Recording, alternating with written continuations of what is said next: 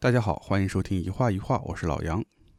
嗯，今天比较特别，录音间就我一个人。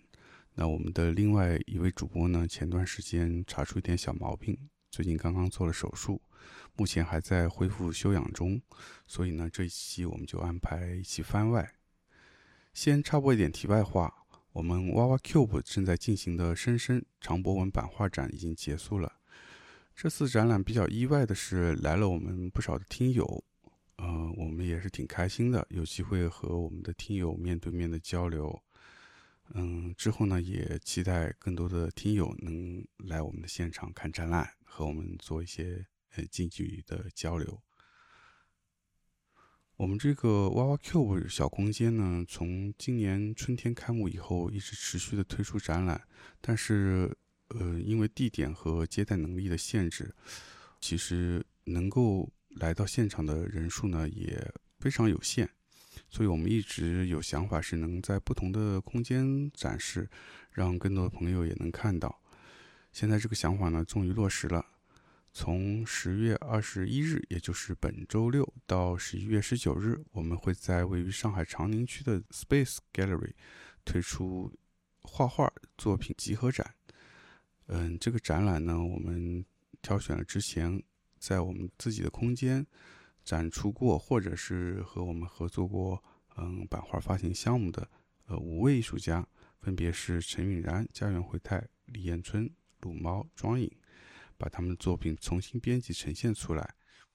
呃，无论有没有来哇哇 Q 我看过的朋友，都欢迎大家到时候来参观。具体的信息呢，可以查看我们的社交平台。好。那我们今天这期番外呢，依然给大家做一个捧读的分享。嗯，之前节目里也跟大家说过，我们上个月去了一趟日本的京都。呃，京都呢，真的是一个有无数打开方式的城市。这次时隔四年，而且又是和另一位主播一起去的，也是让我也解锁了很多新的技能，也有很多新的体验。回来之后呢，也是意犹未尽。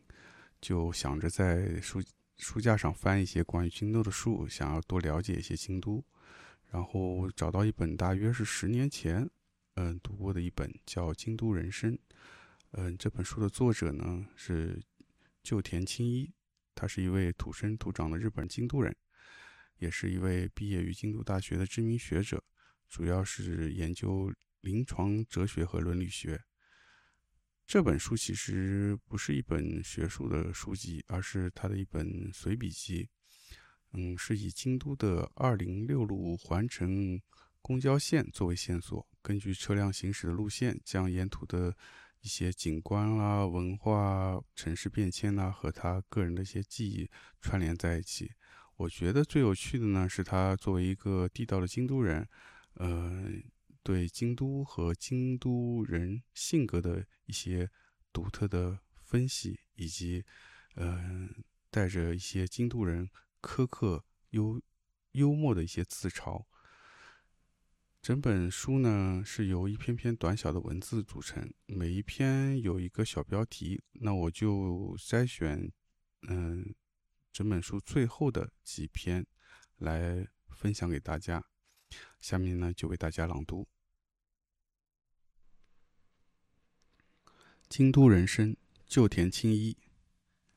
旅程的结束，我们的二零六路公交车终于进入最后一段路线，这趟京都导览也终于快要结束了。左转驶上七条通后，旅程起头，我们的公交车缓缓驶离的京都站东本院寺就在眼前。七条通的南面排列着佛坛、佛具店。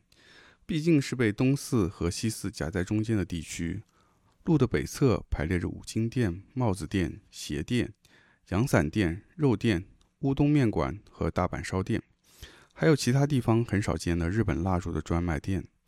虽然名叫七条商店街，但是并没有从哪里开始到哪里截止的分明界限。这条乱糟糟的马路感觉上不怎么京都。顺着这条路往东。公交车回到由建筑师袁广思设计的现在的京都站，这一带有很多为来京都观光的游客而设的便宜旅馆，或者说小旅店。住客大多数是来东本院寺参拜的人，或是那些与奢侈的海外之旅无缘的年轻外国人。这座巨大的车站建成的时候，赞成与反对的意见都很激烈。更早以前也有过相似的争执，也就是战前的京都塔建成的时候，当时蜂拥的反对意见说，背靠东本院寺的京都入口居然放着这么一大根巨大的蜡烛，实在太没有风情了。被如此蔑视的京都塔，如今却是京都市的小学校歌中出现第三多的名字，难以置信。京都站方案设计竞赛时。曾有各种各样的方案，例如黑乎乎的现代风格的罗城门等。听说还有意见说，只要能遮住京都塔，怎样都好。事实上，也有方案提出把京都站造在地下，上面是茂盛的森林。京都塔的存在成了京都人的两难。如今，京都塔和现在这个军舰形状的京都站，成为了代表京都形象的标志。许多人对此怀有潜在的不协调感。至于我，我非常喜欢京都站，随处有着看似无意的空间。二楼的南面有东西数百米的笔直道路，仿佛可以开运动会。连接乌丸通车站南北面的开阔空间也让人心情愉悦。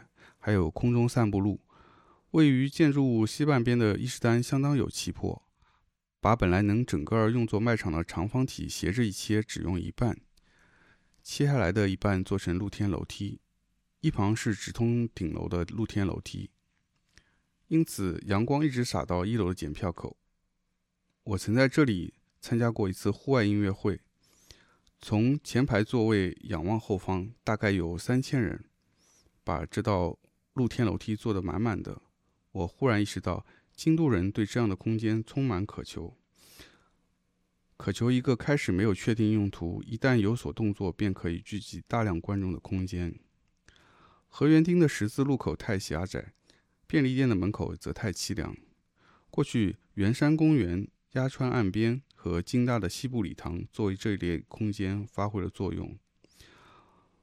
不知道发生了什么，如今在京都这样的都市缝隙被不断塞填。大概三十年前，全国的落伍者往京都集结过来，那时候的京都有许多空隙，让人们随意待着。封闭的制度以复杂的形式层叠，反倒被离奇的撬开许多许多的缝隙。这些缝隙让京都这个城市变得厚重。我以为，要是京都站的露天楼梯能作为一种契机，让类似的缝隙得以四处重生，该多好！京都也给糟蹋了。说起来，京都确实是个奇怪的城市。要是算上十几岁的人，大半国民都至少来过一次，超过了东京。毕竟到京都是休学旅游的首选路线。休学旅行近年来变得相当多样化，不是所有学校都安排来京都了。但京都仍然作为观光城市，如不死鸟般复苏。时尚杂志的京都朝圣结束了，J.I. 东海的“对了，去京都吧”又让京都热了起来。如今则是空前的京都书的热潮，我的这本京都导览也跟在队伍的最后面。但其实这本书是我在八年前就开始构思的，想着要先实地走访，于是久违的搭乘了二零六路公交兜了一圈，这下就一发不可收拾的乐在其中。隔了七年的空白才正式提笔。佐佐木克在他的。江户成为东京的那天，明治二年的迁都这本书中写道：“京都把首都、帝都的位置让给了东京，但京都重视历史遗产和景观，成了一座世界广为著称的内在调和的美丽城市。另一方面，东京把江户破坏殆尽，近代化突飞猛进，成了世界最大的巨型都市。但如今，东京也成了世界上数一数二的难居城市。”如果京都一直是首都、帝都，那么大概没有今天的京都。虽然是逆向的说法，从结果上可以说东京迁都救了京都。真是没什么精神的打气论调，京都人就算表达同样的意思，也会用稍微迂回的说法。京都人反复念叨：“京都也给糟蹋了。”如果真是这样，那就不要哀叹，把城市变美就行了。城市放着不管就会崩坏，那就保护它好了。如果京都成了第二个奈良，丧失了活力，那就让洛中成为恬静的地区，在旁边建造华丽的地区就行了。不要把京都站作为京都的南端，给南边更多的投资，拓展现代化的街区就行了。既然说京都站要成为新京都的中心，只是资金有限，那就把洛中作为日本文化的首都，让京都的老房子由家族继承变为财团法人置于京都市的管理之下，让文化厅在某种程度上做出支持，这样就行了。至于政府的保护之下后稍微不自由也没办法，只是必须有所觉悟，因为那样一保护，洛中就会变成一个影视城般的地方。京都人或许觉得，与其变成影视城，还是现在杂乱无章好，因为那样城市本身就死了。如果要做景观保护，京都这个城市又太大了，所以在京都人的设想中，保持新旧夹杂的杂乱状态，只要稍微能再美观些即可。把景观保护地区隔离开来就好了，反正我们京都人也不会特意去那些地方。如果除去周围的山和山村、寺院的地界，那么京都和其他城市相比，并没有特别美。京都人很清楚这一点。话虽如此，要是京都看上去一派苍然古色，他们也会不舒服。京都人总是希望别人说自己先进，就是出于这种心态，所以才会不时地允许些不成体统的建筑出现在京都，譬如同志社大学旁边的知政大楼。纸园的火箭群楼等，尽管他们嘴上说真没品位，搞不懂怎么会有人盖那种房子，把那些建筑当作不存在。京都人最后的根据地是审美眼光，是的，是一种骄傲，认为自己懂得真货。就算自己没有住在与这种审美眼光相匹配的房子里，嘴上还是要说京都也给糟蹋了。乘阪急电车从大阪过来人会说。在终点河原町下车，走到地上一看，感觉像到了某个二三线城市。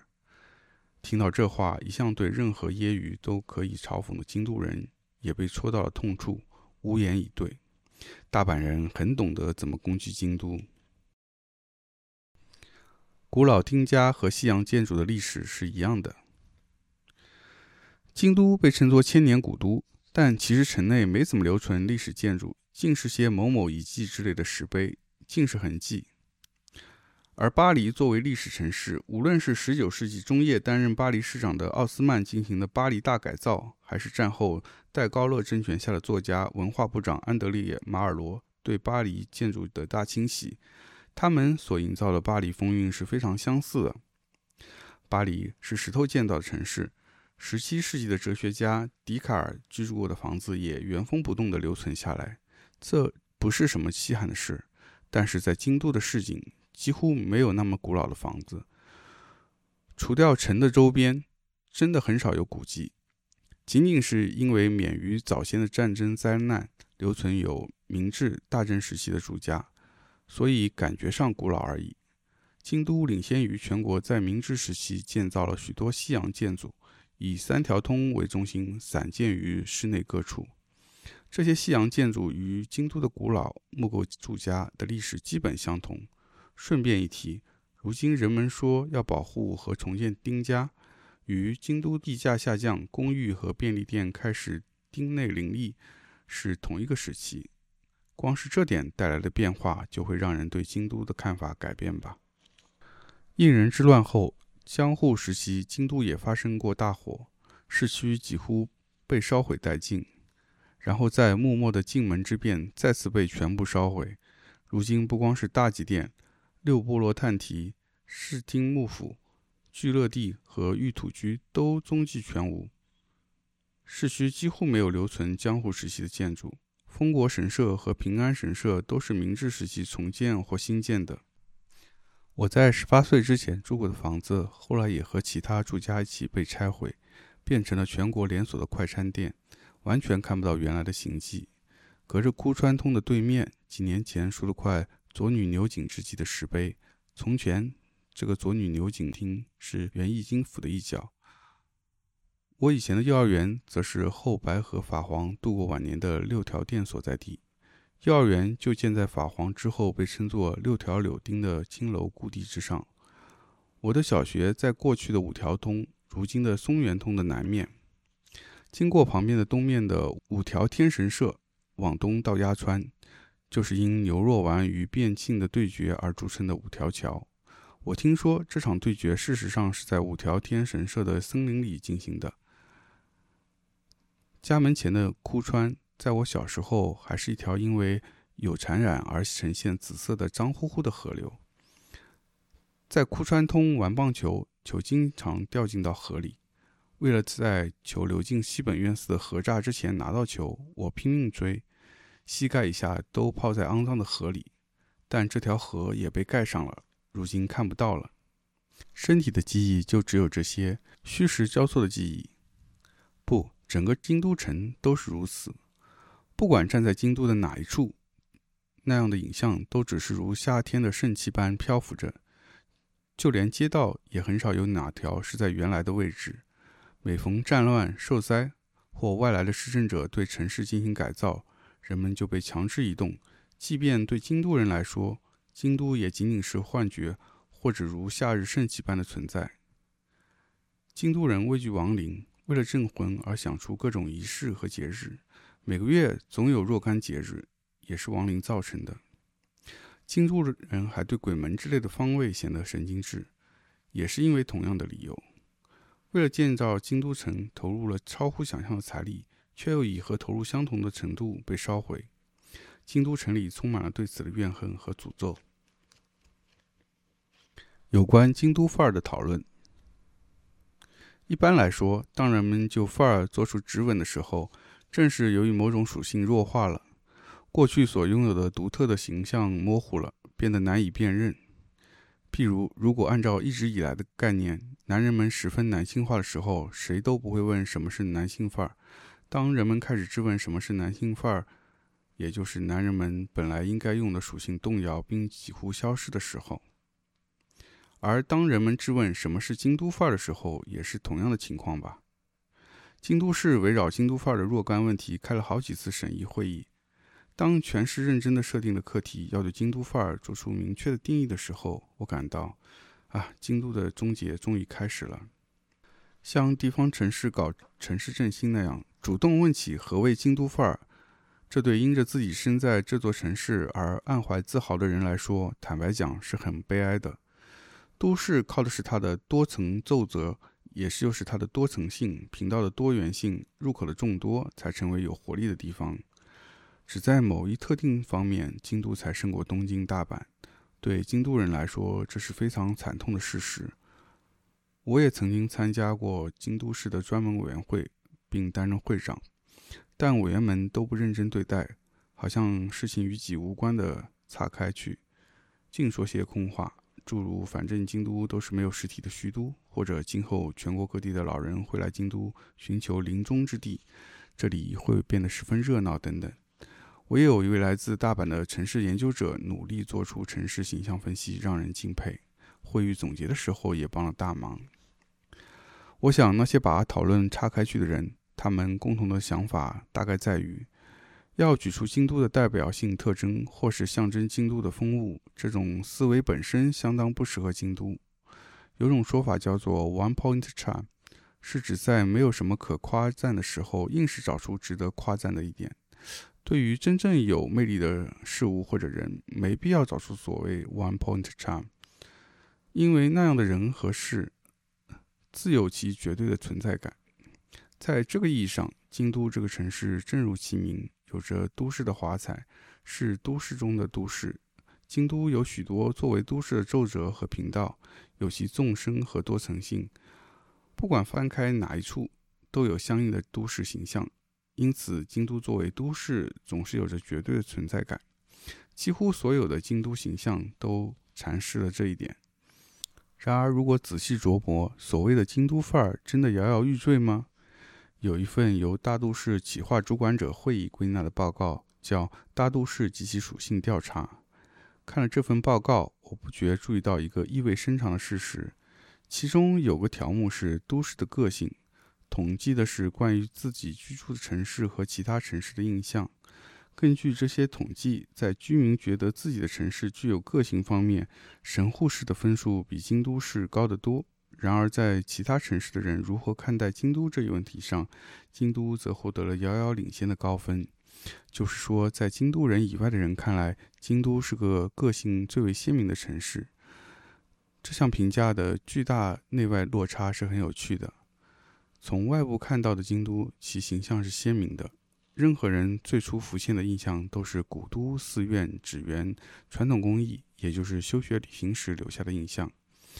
在这之上，又可以添加宗教之城、艺术之城、学问之城、学生之城、听众之城。工匠文化、服饰文化、京都女子待客之道以及前卫文化。问题在于，事实上，刚才所列举的清晰的京都印象都已经不再有相应的内涵。外部看到的印象是稳固的，然而内部所见的实像已经变得相当模糊。在过去，这之间的差异本身是京都的骄傲。京都可不是你们想象的地方。你们什么都不懂，我曾洋洋自得地在心里这样想，但近年来这想法已经开始变成不安的种子。固定观念，如果说京都范儿的神话乃至固定观念造成了印象与实体之间的游离，那么借用刚才那位来自大阪的委员的话，有五种类型的误解：一、京都是观光都市；二、京都是保守的；三、京都是单一的。四、京都的自然环境丰富。五、京都是日本人的故乡。他以都市研究者的方式分析的各种材料，提出：首先要把京都从基于这种误解的五种印象剥离开来。但其实媒体一直是以一种恶意的方式反复做同样的幻想破灭。许多京都范儿是以时尚杂志和旅游杂志为中心的媒体煽动起来的。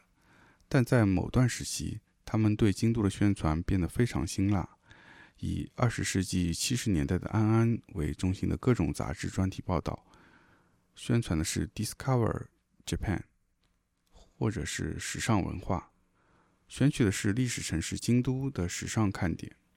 八十年代把京都介绍成前卫的城市，这已经带有怀旧的色彩。一九二二年的 SPA 上刊登的《京都观光城市的真实指南》，去了就吃亏的寺院、老字号、餐厅信息。这篇文章发出了最后的绝望的爱的呼唤。像这样，外界对京都的印象急剧跌落，对京都的批判成为卖点。九十年代杂志上的京都专题大为减少。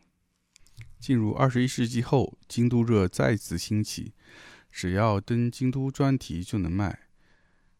也许人们对京都的印象会稳固下来。所谓的没品位但优雅、傲慢而杂乱的地方城市京都，京都的行政机关和媒体突然有了危机感。这一回，他们迅迅速做出了反应，那就是京都检定，一种每年举办的京都观光文化检定考试，以此反过来利用外界的京都印象，以京都的权威对付非京都人。检定合格。总会让人想起教师资格认定这种名门正宗或总寺的套路方式，扎扎实实的继承到了现在。外来的京都复兴提案，京都人不计不离。不仅如此，京都人对危机的应对本身很有京都人的风格，相当复杂。譬如，京都人一直宣称，京都不是古都，而是具有传统与革新的两面性。从西式小学的创建。田边硕郎主持的水利工程、市营电车的铺设，到二十世纪七十年代的跨年音乐会、色情咖啡馆兴起等，京都凡事都要做日本首发，把革新作为传统的一项。革新当然也有政治上的含义。战后不久，京大统计学教授全川虎三靠社会党、共产党推荐担任知事，持续了四分之一个世纪。那之后，京都一直是。自民党与共产党角逐第一位的选区，全国少见。全川从地方分权尚未成为时代潮流的很早以前，就以反政府、反中央作为卖点。他拒绝参加全国知识会议，不肯住在知识公馆，一直住在他担任京大教授以来租的房子里。京都府对以道路建设为首的公共事业也一直是预算紧缩的状态。即便如此，对全川带着反骨的行动，京都人给予喝彩和顽强的支持。但另一方面，京都人同时还支持变成了保守派的市长高山义三。传统与革新，这不光是嘴上说说。京都人绝佳的平衡感让人感佩。如今，京都人还特意给这种绝佳的平衡感找了理由。京都人就是这么周到。他们的说法是：京都有着得天独厚的资源，打造有厚度的人生，隔绝生产、发展、进步、效率这一类产业社会的原理。这指的是把死后也涵盖进视野的生活方式的设计，让艺术和学问的旅行者。或是老人和青少年等在劳动社会被置于栏外的人们能够住得惬意的城市。如今，京都的老人和年轻人的人口比例远高于其他城市。二十世纪六十年代的京都的确曾经得以成为这一类边缘人的避难所，而且也有许多拥有创造力和禀赋的离寻者来到这里，在这里住下。不论对这些人还是对旅行者而言，京都自古至今就是人生的避难所、隐居地、藏身的寺院。这个城市不缺乏让其重生为治愈城市的组成部分。如今的京都是一个仅仅拥有形式、组织、建筑的宗教城市，它应该作为真正的下一个世纪的宗教城市而复苏。人们应该在这里重新整合内心，如此等等。又或者。京都料理不仅仅有量和质，在菜肴和器械的颜色、季节感上也都花了细致的功夫，治愈眼睛和舌头，而且是味道清淡、低卡路里的健康料理。另外，不管走在这个历史城市的任何地方，肯定会遇到有历史渊源的地点。这是个充满散步乐趣的健康城市，也是极致的享乐城市。近代的生活原理将劳动和余暇。学问和游戏分离开，而京都的智慧则以与此迥异的原理揭示出二十一世纪文明的基本原理，并在人们的生活中以相当切近的方式，自然又多层次地将原理呈现出来。如此等等。此外，京都这个城市，奥、内、隐等不可见的灵魂空间到处敞开，在这里能看到供养针、供养筷子，人们绝不把东西看轻。在这里能看到竹帘洒水的习惯，细密的红栅栏内园。这个城市拥有与严酷气候共生的智慧，也就是如今的节能都市。对诸如此类由外部给予的赏识，京都人装作响应，但其实并不是真的响应。他们在内心某个地方并不认同这一类的评价。这个城市曾经被无数的当权者任意摆布。而京都人只想过朴素又普通的生活，所以京都人看重与自家有代代渊源的寺院，却很少去所谓的名胜古迹之类的花哨场所。对陌生人说不，也是从那样的名胜景点传来的说法。如果有外人进入自己普通的在地生活，京都人会大大方方地把他们带到真正的好去处。我以为要了解京都，最好的做法是和这里的人们结缘。京都这个城市有很多入口，毕竟曾有一千二百年的城市历史，褶皱、阴影、内里都十分错综。就算在这里住了五十年，仍有很多未知的地方。在这里停留转悠一个星期，根本看不透，也玩不尽兴。你需要人际网络的力量，像挑花绳一样，以不同的模式进行连接和转换。所以，要想了解和品味京都，就要在京都交一个朋友或结一门亲戚，只能如此。我父亲生在北路福井深山中的一个村庄里，一次被火塘煮沸的水泼到，受了严重的烫伤，终身背负着那伤痕。祖父做织物买卖，使得家业败落。祖母也早早去世了。我父亲和他的兄弟被寄养在亲戚家，住在仓库里。父亲的妹妹被寄养在亲戚的寺院，如今是尼姑庵的庵主。父亲小学毕业后立即来到京都，他对京都人的权威心存畏惧。作为一个油漆匠，一辈子不曾志得意满。帮助我父亲的是那些没有权威的外来京都人。我父亲一辈子都没能得到无条件的肯定，肯定他留在京都，但他也许直到生命的最后，都一直在寻找可以让他托付的人。有一些我不认识的人，身份不明，却和我父亲交情颇深。我在父亲死后才知道这一点，多亏他们，我才知道了京都的几个隐秘去处。好的，今天的分享就到这儿。就像文章里提到的，京都是一个层次丰富、入口很多、值得慢慢品味的城市。那了解和品味京都最好的方式是在京都结交一个本地的朋友，或者结门亲事。我觉得这个观点我还挺同意的，嗯，如果能够在京都认识不同的朋友，会为你打开这座城市提供更多的角度。